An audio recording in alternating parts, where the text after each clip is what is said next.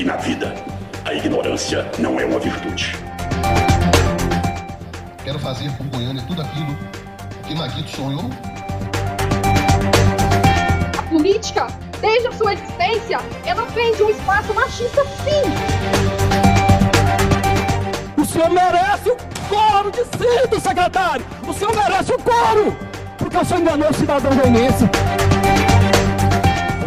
Pesar no coração, a partir de amanhã, não pertenço mais ao MDB.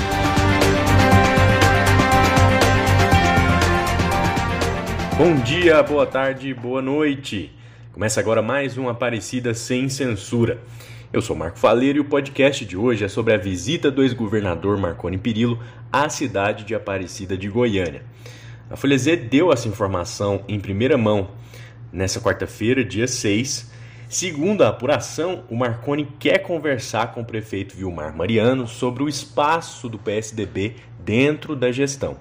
Isso porque o presidente municipal do partido, aqui em Aparecida, o Vanilson Bueno, deixou a secretaria que ele ocupava, a Secretaria de Ação Integrada, se preparando já para uma possível candidatura a deputado estadual. Ele tinha que se desincompatibilizar para poder, eventualmente, se lançar candidato. Acontece que, para o lugar dele, ele indicou interinamente o pastor Avelino Marinho, que teve 2.291 votos para vereador pelo Republicanos em 2020, mas não tem nenhuma ligação com os marconistas. Essa indicação não agradou nem um pouco os membros do PSDB lá em Aparecida, porque eles queriam um nome mais alinhado ao partido à frente da pasta. E esse movimento chegou até a causar um racha entre os tucanos aparecidenses.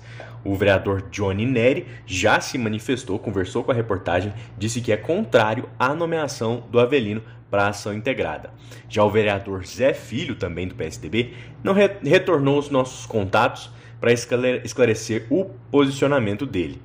Mas com todas essas movimentações, a certeza é que os próximos dias vão ser mesmo movimentados para o PSDB de Aparecida de Goiânia.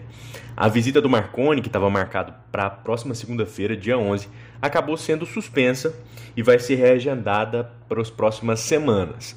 Outro desenrolar dessa crise é o temor que os aliados do Gustavo têm em Aparecida de se aproximarem do ex-governador Marconi, porque ele foi considerado persona não grata, ali uma aliança impossível pelo presidente do Patriota, o Jorcelino Braga. O Patriota é o partido pelo qual Gustavo vai lançar a candidatura dele ao governo de Goiás. Foi uma das condições do Jorcelino para topar é, a filiação do Gustavo foi que ele não se associasse de maneira nenhuma com o Marconi.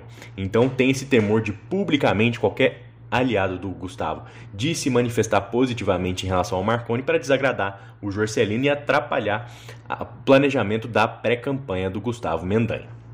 É, então é isso, pessoal. O boletim de hoje foi mais curto, mas teve bastante informação.